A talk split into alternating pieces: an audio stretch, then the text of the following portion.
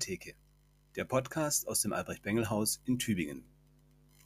Heute setzt sich Clemens Hägele mit dem Satz auseinander, die Argumente sind doch längst ausgetauscht. Er plädiert für eine neue kirchliche Debattenkultur. Liebe Zuhörerinnen und Zuhörer, der Obertitel des Vortrags lautet, die Argumente sind doch längst ausgetauscht. Und der Untertitel lautet, warum dieser Satz in der Regel nicht stimmt und wir dringend eine Erneuerung der theologischen Debatte in der Kirche brauchen. Wir haben verlernt, in der Kirche theologisch zu streiten, geordnet theologisch zu streiten. Das geordnete theologische Streitgespräch oder eben die theologische Debatte spielt bei unseren theologischen Entscheidungen kaum eine Rolle mehr. Der Vortrag, den ich halte, greift auf Erfahrungen zurück, die ich im Streit um die sogenannte Trauung für alle in der Württembergischen Landeskirche im Jahr 2017 gemacht habe. Es geht mir aber heute nicht um dieses Thema, auch wenn manche Beispiele das nahelegen könnten. Es geht mir um was ganz anderes, nämlich darum, dass die theologische Debatte als die vernünftigste Art, innerkirchlich zu streiten, abgemeldet ist. Und das wird an diesen Beispielen, dem Streit um die Trauung für alle, sichtbar. Es ließ sich aber auch an anderen Themen zeigen.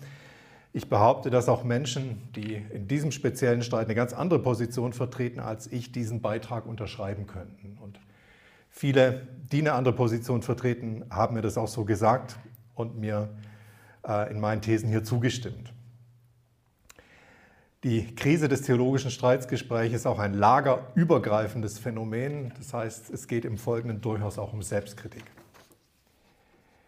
Was verdient den Namen Debatte? In den deutschen Nachrichten kann man gelegentlich hören, dass irgendein Ereignis eine Debatte ausgelöst hätte. In den seltensten Fällen stimmt das. Denn eine Debatte ist ein geordnetes Streitgespräch.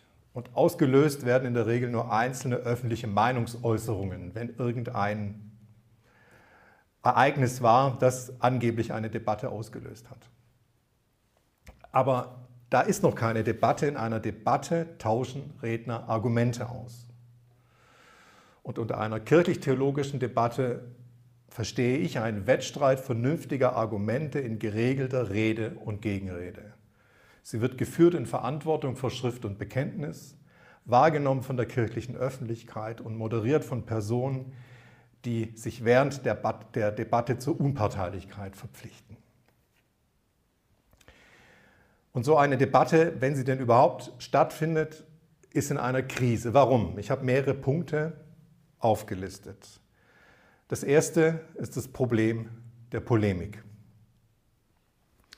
Es ist eine ganz schmerzhafte Erfahrung im Streit um kirchliche Entscheidungen, wenn aus den eigenen Reihen zumal üble Polemik kommt. Sei es durch Briefe, durch Anrufe, Facebook-Einträge, was auch immer. Und der Schaden, den solche Aussagen anrichten, ist groß, er ist auch kaum wieder gut zu machen. Ich frage mich allerdings, ob diese Polemiken, die ja von beiden Seiten kommen und die ja auch ganz jenseits von dem stehen, was man Debatte nennen könnte, nicht auch deswegen so stark wahrgenommen werden und ihre zerstörerische Wirkung entfalten können, weil es eben gleichzeitig keine echte Debattenkultur mehr gibt. Also keine öffentlichen, geordneten Streitgespräche, die die Aufmerksamkeit auf sich ziehen könnten.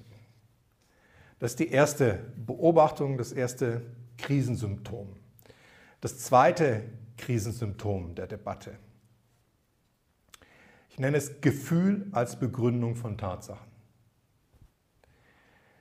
In der Herbstsynode von 2017 in der Württembergischen Landeskirche sagte ein Synodaler in einem Zwischenruf, ich zitiere, ich bitte doch endlich einmal zur Kenntnis zu nehmen, dass über Diskriminierung und was als solche empfunden wird, nicht diejenigen entscheiden, die möglicherweise diskriminieren, sondern diejenigen, die sich diskriminiert fühlen. Ein weiterer Synodaler hat diesen Zwischenruf kurz davor aufgenommen und selber dann gesagt, Diskriminierung ist immer subjektiv und ist immer von denen abhängig, die dies wahrnehmen. Zitat Ende. Diese Sätze sind natürlich hochproblematisch. Wendet man diese Sätze ins Grundsätzliche, dann besteht ein Faktum, wenn jemand sagt, dass er das Faktum fühlt. Gefühl schafft Faktum.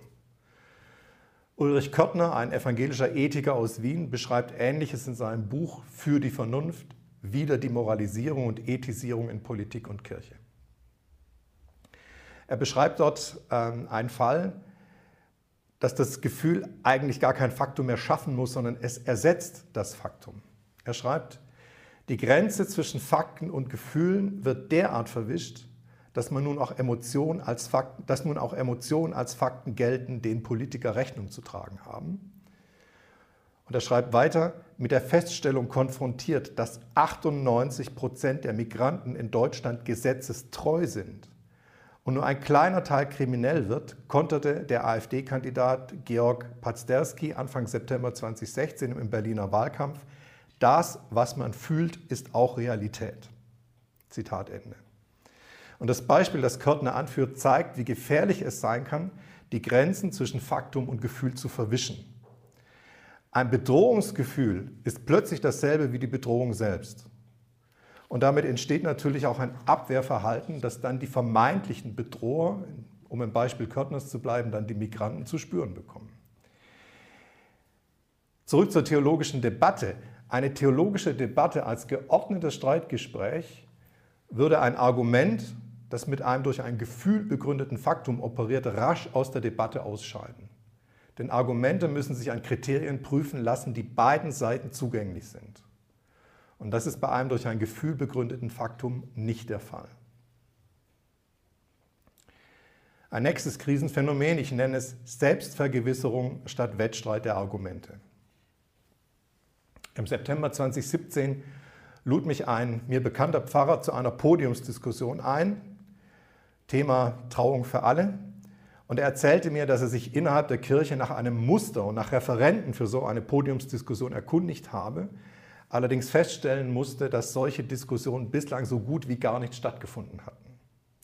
Das war übrigens drei Monate vor der entscheidenden Synode. Das ist meiner Wahrnehmung nach eine Untugend aller kirchlichen Lager, wenn wir sie so nennen wollen. Veranstaltungen für den eigenen Kreis finden statt und die entsprechenden Vorträge sind dann auf den Internetseiten synodaler Gesprächskreise und in den jeweiligen Printmedien zu finden. Auch Vorträge von mir gebe ich gerne zu. Das ist so lange nicht verwerflich, wie ein öffentlicher Streit mit Rede und Gegenrede ebenfalls stattfindet. Das ist allerdings kaum der Fall. Ein württembergischer synodaler Gesprächskreis hatte einen solchen öffentlichen Streit im Mai 2015 zumindest mal für die Synode angemahnt. Insgesamt aber wird man sagen müssen, dass der oft zu hörende Satz, die Argumente sind doch längst ausgetauscht, in diesem Streit einfach nicht zutrifft. Wir halten Vorträge und denken dadurch alles regeln zu können. Schon der frühere Tübinger Neutestamentler und Judaist hat bemängelt, dass die Gemeinde Jesu immer alles durch Vorträge regeln will. Aber da wären Debatten notwendig. Ich denke, wir streiten auch deswegen theologisch so schlecht, weil wir gar nicht theologisch streiten. Und synodale Aussprachen in einer Synodalsetzung können das auch in der Regel nicht ersetzen. Ich weiß von Synodalen, dass sie darunter leiden, dass die kurzen Redezeiten kaum eine echte Debatte zulassen. Noch dazu gibt es dann lange Rednerlisten, Rede und Gegenrede liegt dann oft zeitlich weit auseinander. Das sind alles Dinge, die eine Debatte nicht mehr zulassen. Aber was wir nicht tun sollten, ist Argumente zu sammeln, sie aber dann nur uns selbst zu sagen und nicht den anderen. Wir riskieren sie nicht in einem echten theologischen Streit. Ein Soziologe würde vielleicht angesichts dieser Streitkultur von parallel laufenden Selbstvergewisserungsprozessen reden, aber nicht von einem echten Streit. Ein weiteres Krisensymptom, Selbstverständlichkeit statt Streit. Bei manchen kirchlichen Streitigkeiten gibt es ein eigenartiges Phänomen, ich möchte es bezeichnen als Atmosphäre der Selbstverständlichkeit. Damit meine ich nicht, dass nicht jeder seine Position als die selbstverständlich richtige empfinden dürfte. Ich selber wäre verwirrt, vielleicht fast empört, wenn mein Gesprächspartner anders empfände.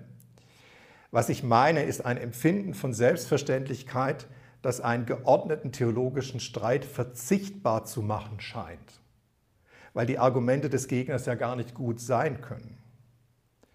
Es reicht, sich die Argumente des Gegners wenn es denn überhaupt welche gibt, die man ernst nehmen möchte, nachträglich anzusehen, sozusagen aus historischem, vielleicht aus soziologischem Interesse. Und diese Selbstverständlichkeit kann so weit gehen, dass bestritten wird, der Gegner hätte überhaupt Argumente.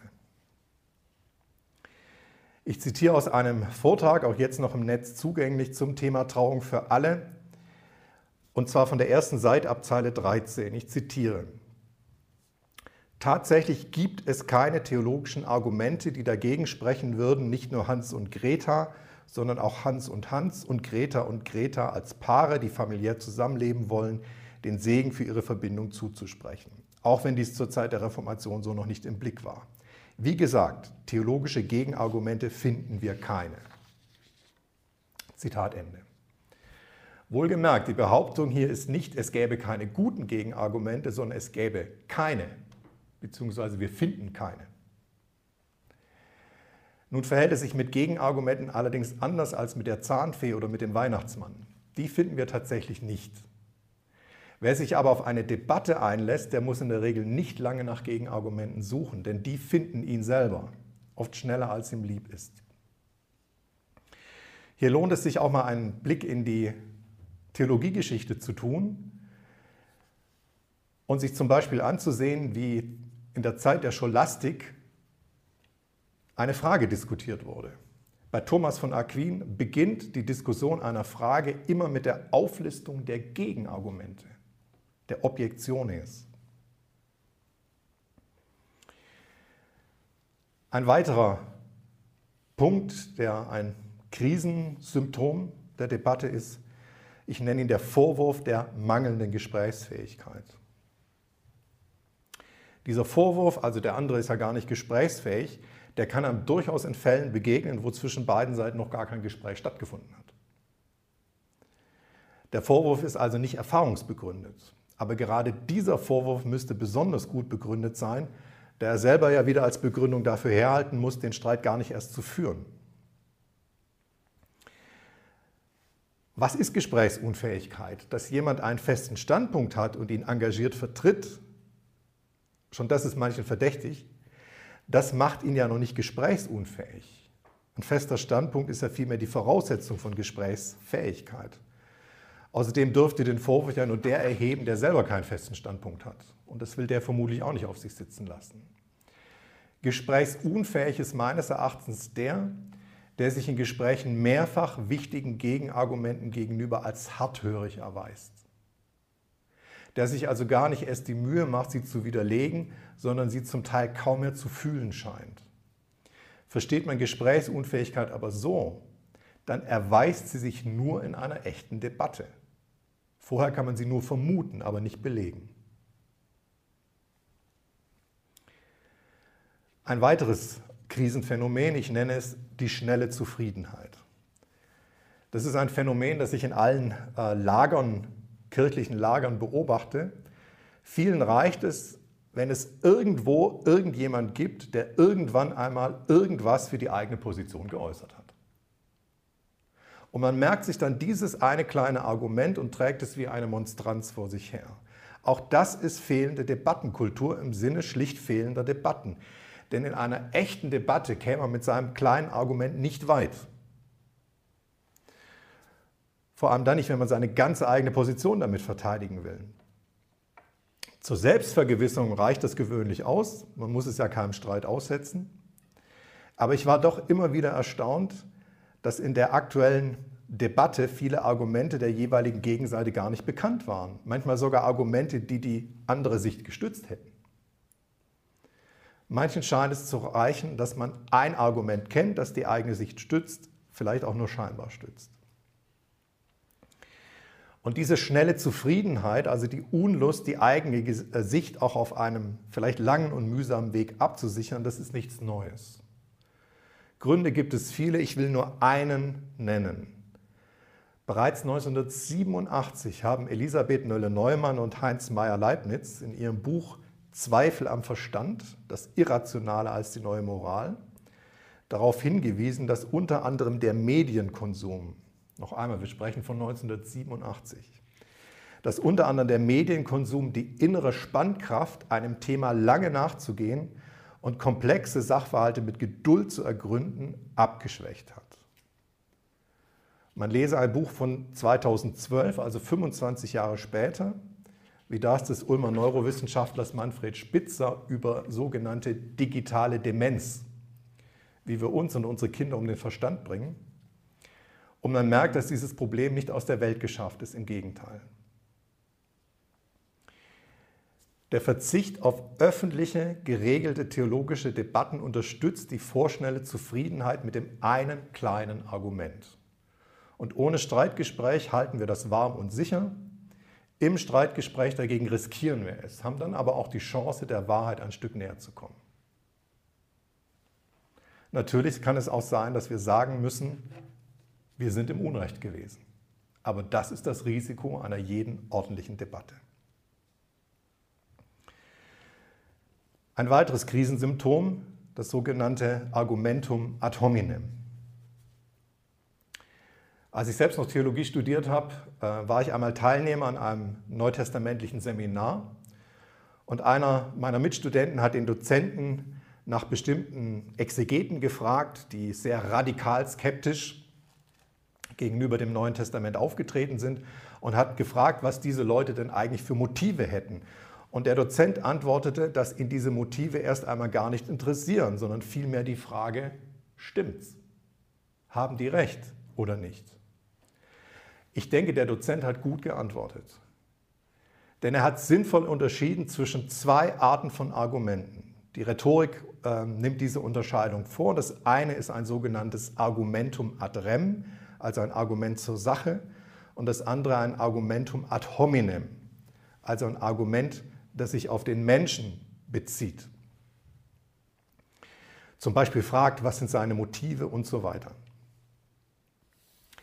Und das Ärgerliche an einem Argumentum ad hominem ist, dass das Motiv hinter einer Behauptung für die Beurteilung ihrer Wahrheit völlig unerheblich ist.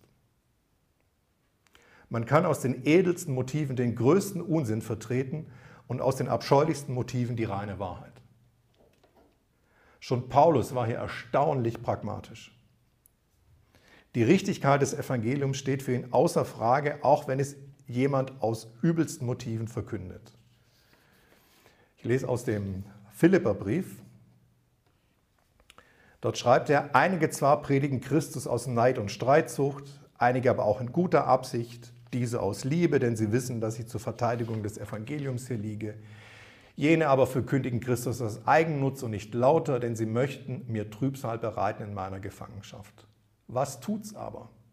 Wenn nur Christus verkündigt wird auf jede Weise, es geschehe zum Vorwand oder in Wahrheit, so freue ich mich darüber. Das als ein Beispiel, wie man zwischen diesen beiden Dingen unterscheiden kann, zwischen Motiv und Wahrheit der Sache. Ein Beispiel noch, wo das aus meiner Sicht nicht geschieht, ähm, das war in einer kirchlichen Zeitschrift im Januar 2018 zu lesen. Da hat ein Theologe äh, Folgendes geschrieben. Für mich ist die Debatte, also es geht immer noch um Trauung für alle, für mich ist die Debatte Symptom einer viel tiefer liegenden Verunsicherung.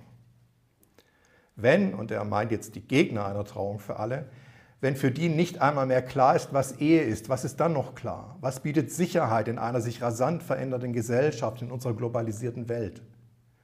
Davon ist auch das Bibelverständnis betroffen. Fundamentalistische christliche Gruppierungen erhalten Zulauf, weil sie gerade diese Sicherheit versprechen, die aber das Gegenteil der Glaubensgewissheit ist. Zitat Ende. Also dieser Theologe vermutet bei den Gegnern einer Trauung für alle Verunsicherung angesichts einer sich rasant verändernden Gesellschaft, also letztlich den Wunsch nach Sicherheit. Zusammengefasst, wer gegen eine Trauung argumentiert, tut das also, weil er unsicher ist, nicht weil er ernsthafte Argumente hat. Klammer auf, man kann sich natürlich fragen, was mehr Unsicherheit verrät, angesichts einer sich rasant verändernden Gesellschaft einen alten Standpunkt ebenfalls rasant zu verändern oder ihn beizubehalten. Klammer zu. Aber selbst wenn er recht hat und wenn das Motiv hinter der Position tatsächlich Unsicherheit ist, ist damit die Frage nach dem Pro und Contra noch gar nicht gestellt. Die Debatte hat noch gar nicht begonnen. Ich möchte noch ein Beispiel aus der Politik bringen. Am 12. Februar 2011 fand der eher linksgerichtete Bremer Rechtswissenschaftler Andreas Fischer-Lescano bei der Durchsicht der Dissertation von Karl Theodor zu Gutenberg, CSU-Mitglied, neun Passagen, die meist wörtlich und ohne Quellenangaben aus anderen Publikationen übernommen worden waren. Das war der Beginn der Plagiatsaffäre, die mit Gutenbergs Rücktritt als Verteidigungsminister dann endete. Ich kann mich äh, an einen Theologen erinnern, der damals gesagt hat, die Vorwürfe gegen Gutenberg, die sind doch rein parteipolitisch motiviert. Also selbst wenn er recht hätte und das als Motiv dahinter stand, die Frage, ob Gutenberg nun abgeschrieben hat oder nicht, ist davon völlig unabhängig zu stellen und zu beantworten. Also ein klassisches, aber wertloses Argumentum ad hominem. Die oben beschriebene Spielart des Argumentum ad hominem ist auch ein beliebtes Streitfigur in vielen kirchlichen Lagern. Man bezeichnet sie gelegentlich als geistlich deuten. Aber ich behaupte, sie blockiert ein echtes Gespräch. Sie umgeht eine argumentative Auseinandersetzung in der Sache und verletzt nur den anderen. Und um das zu vermeiden, bedarf es geregelten, eines geregelten öffentlichen Streitgesprächs, in dem sich so ein Argumentum ad hominem in der Regel nicht lange halten kann. Wie kommt es zu diesen Krisensymptomen? Ich möchte in einem letzten größeren Block versuchen, mal die Hintergründe aufzuzeigen. Eine erste Vermutung zu diesen Hintergründen, ich nenne es Gesellschaft der Singularitäten. Ähm, den Begriff habe ich mir geklaut aus einem Buch. Der Soziologe Andreas Reckwitz stellt in seinem Buch Die Gesellschaft der Singularitäten zum Strukturwandel der Moderne die These auf, dass wir in einer Spätmoderne leben, in der nicht mehr dem Allgemeinen, sondern dem Besonderen in fast allen Lebensbereichen der Vorzug gegeben wird. Ähm, die These will ich hier gar nicht weiter diskutieren. Wenn sie aber stimmt, dann könnte sie auch helfen, die heutige Debattenmüdigkeit zu erklären. Denn eine Debatte geht davon aus, dass die beiden Singularitäten, die miteinander streiten, ja nicht beide gleichzeitig wahr und richtig und beide gleichzeitig sinnvoll sein können, sondern nur eine wahr sein kann und damit allgemeine Gültigkeit beanspruchen kann. Daran ist aber die Spätmoderne gar nicht interessiert, das herauszufinden, sondern es geht ihr darum, dem jeweils Singulären Raum zu verschaffen. Nicht darum, es im Streit gegen anderes zu bewähren oder gegebenenfalls zu verabschieden. Also eine Debatte als Werkzeug von Entscheidungsfindung braucht keiner mehr. Eine zweite Vermutung, warum es zu diesen Krisen der Debatte gekommen ist, ich nenne es die mangelnde Einübung des kirchlich-theologischen Streits bzw. der Debatte allgemein. In angelsächsischen Ländern ist die, ist die Kunst der Debatte gelegentlich ein Schulfach. In Deutschland wüsste ich, es nicht, zumindest nicht als allgemeines Schulfach. Und in angelsächsischen Ländern ist die Debatte auch viel mehr ein Teil der akademischen Ausbildung und akademischen Welt als bei uns. Wer auf YouTube nach öffentlichen theologischen Streitgesprächen sucht, findet in der Regel englischsprachige Streitgespräche, keine deutschen. Und auch während der langen Zeit meines Studiums waren die meisten Diskussionen, die ich in Seminaren erlebt habe, Diskussionen, die spontan entstanden sind nicht aber Diskussionen, die vorbereitet waren, in Rede und Gegenrede, vielleicht mit einem vorbereiteten Thesenpapier. Aber das ist nur meine Erfahrung und das mag sich heute auch geändert haben. Man sollte sich nur äh, deutlich machen, dass das schon erstaunlich ist angesichts einer in der Theologie Jahrhunderte alten Debattenkultur. Zu Luthers Zeiten und auch noch lange Zeit danach mussten Promoventen und Studierende vorgegebene Thesen verteidigen oder attackieren, und zwar nach festen Regeln. Das ist heute verschwunden und vermutlich ein Grund, warum wir uns mit der theologischen Debatte so schwer tun. Ein weiterer Grund, das Auseinanderbrechen von akademischer Theologie und kirchlichem Amt. Viele empfinden zwischen dem Studium der Theologie und dem späteren Amt in der Gemeinde einen scharfen Schnitt. Und das ist nicht erst heute so. Der Tübinger Exeget und Dogmatiker Adolf Schlatter hat bereits 1899 über, Zitat, die zusammenhangslose Geschiedenheit von Studium und Amt geklagt. Und weiter über, Zitat, eine Vorbereitungszeit, damit meint er das Studium, die sich abseits stellt von dem, was der Mann im Amt zu üben hat und dazwischen den zauberhaften Moment, wo die Wandlung geschieht und wieder innerhalb der Amtsführung dort die intellektuellen Interessen der Studierstube, hier die Amtshandlung und zwischen beiden kein lebendiges Band. Alle solche Dualismen haben eine starke Gefahr in sich. Zitat Ende. Und die Gefahr dieses Dualismus besteht nicht nur in der mangelnden Vorbereitung auf die Praxis, sondern auch in der mangelnden Vorbereitung auf den theologischen Streit in der Kirche. Wer diesen Streit im Studium nicht einübt, beherrscht ihn nachher nur ungenügend, lässt sich deshalb aber auch von schlechten Argumenten viel zu leicht beeindrucken. Ein weiterer Hintergrund, ich habe ihn mal genannt, die weltlichen Mitsprecher. In der Filder Zeitung vom 22. Januar 2018 heißt es in einem Kommentar, also wohlgemerkt in einem Kommentar, es war kein Leserbrief, sondern Kommentar einer Redakteurin, mit Blick auf den abgelehnten Kompromissvorschlag in der Württembergischen Herbstsynode von 2017. Ich zitiere. Dass selbst dies einigen Kirchenleuten zu weit ging und sie lieber, äh, und sie lieber in einer Haltung verharrten, die letztlich das Grundgesetz mit Füßen tritt, ist nicht nachvollziehbar. Zitat Ende. Ähm, wenn man das liest, zeigt sich, dass diese Verfasserin, diese Redakteurin erfrischend kenntnisfrei ist. Denn sie weiß nichts von der Unabhängigkeit des Kirchenrechts von weltlichem Recht. Wenige Zeilen später wird es noch toller. Zitat, der Bundestag hat, spät genug, im vergangenen Jahr mit dem Ja zur Ehe für alle Fakten geschaffen. Rein um des Aktes der Verehelichung willen brauchen Schwule und Lesben die Kirche also nicht mehr. Zitat Ende. Daran zeigt sich, dass die Verfasserin nichts weiß von der seit 1875 in Deutschland geltenden Zivilehe. Also auch vor dem Synodalbeschluss hätte die Kirche, beziehungsweise dem Bundestagsbeschluss, hätte die Kirche Schwulen und Lesben nicht verehelichen können, noch nicht einmal ein gegengeschlechtliches Paar. Ein Traugottesdienst ist ein Segnungsgottesdienst anlässlich einer bereits auf dem Standesamt geschlossenen Ehe. Ich erzähle das, um zu zeigen, wie misslich es sein kann, wenn sich die weltliche Öffentlichkeit kenntnisfrei in eine innerkirchliche Fragestellung einmischt. Denn dann ist zu befürchten, dass diese Falschaussagen Eindruck bei uninformierten Kirchenmitgliedern machen, die dann in einer Synodalwahl meinen, sich für die gerechte Sache einsetzen zu müssen.